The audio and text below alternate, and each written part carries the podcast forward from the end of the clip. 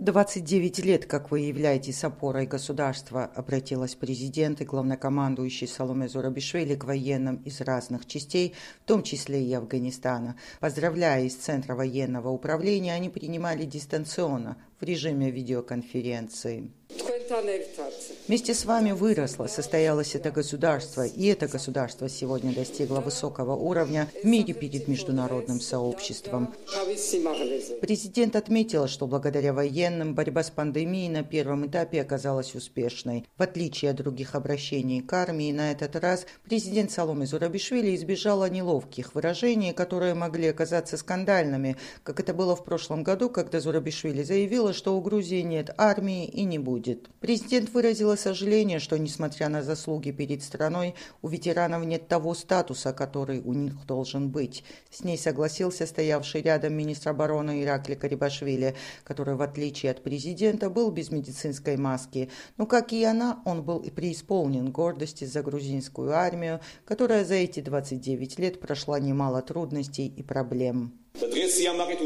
И сегодня мы можем с гордостью сказать, что у нас есть сильная, профессиональная и доблестная армия поздравила грузинских военных с Днем сил обороны и посольство США, напомнив об исключительно тесных связях военнослужащих двух государств. Благодаря обучению, работе и совместному служению здесь, в Грузии и в международных миссиях, в таких странах, как Афганистан, мужчины и женщины вооруженных сил наших стран помогли закрепить глубокие и непоколебимые отношения, которые связывают наши две страны, отмечается в заявлении посольства.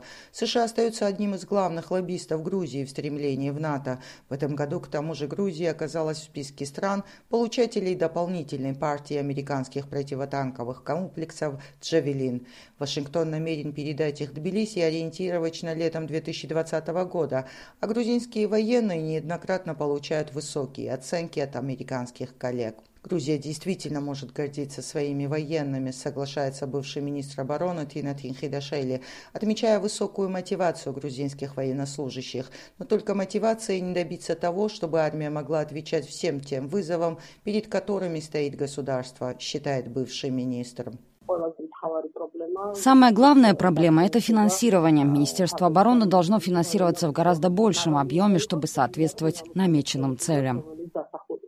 На Минобороны в этом году в госбюджете выделено 880 миллионов лари. Проблемой считает бывший министр, а теперь глава НПО «Гражданская инициатива для демократичного и евроатлантического выбора» и то, что государство до сих пор не отказывается от обязательного призыва. В бытность министром она отменила обязательный призыв и распорядилась о переходе армии на контрактный принцип формирования. Вскоре Тина Хидашели была уволена, а сменивший ее Леван Изория сразу же отменил нововведение.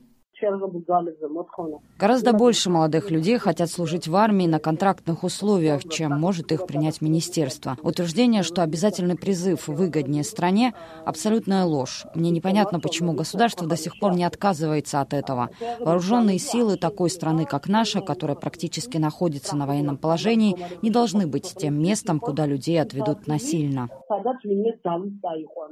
Переход полностью на контрактную систему, к тому же, является одним из основных стандартов НАТО. Бывший замглавы Совбеза, сооснователь Центра стратегического анализа Теона Акубартия, указывает на еще один стандарт Альянса, которому Грузия пока не соответствует.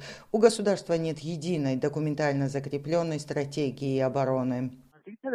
В основном оборонная политика зависит от политической воли каждого министра. Нет последовательности. Инициативу одного министра отменяет следующий министр. Происходит частая смена министров, как во время президентства Михаила Саакашвили, так и сейчас при грузинской мечте в купе с непоследовательностью все это наносит ущерб обороне страны.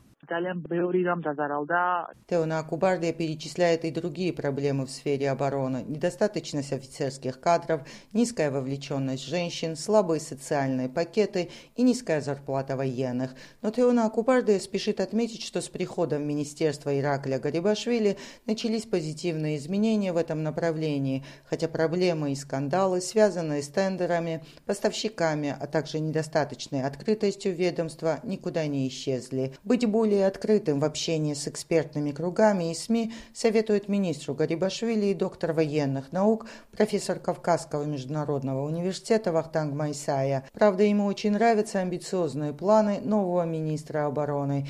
Иракли Гарибашвили, заняв этот пост в сентябре 2019-го, анонсировал рывок в развитии военной промышленности Грузии. Вахтанг Майсая считает, что в условиях пандемии оборонные силы проявили себя квалифицированно. Он указывает на то, что среди военных нет инфицированных новым коронавирусом, несмотря на то, что они следят за соблюдением комендантского часа, а также патрулируют в так называемых красных зонах Грузии, где зафиксированы очаги эпидемии. Грузии придется стремиться к соответствию еще одному стандарту НАТО, говорит Вахтанг Майсая. Создание специального рода войск по линии химической и биологической защиты, то есть такие рода войск имеют такие государства, как США, как Польша, натовские страны, так сказать, и так далее. Поскольку, продолжает военный эксперт, наряду с российской агрессией и кибербезопасностью, военным также придется отвечать на вызовы пандемии COVID-19, которая, как сегодня многие выражали,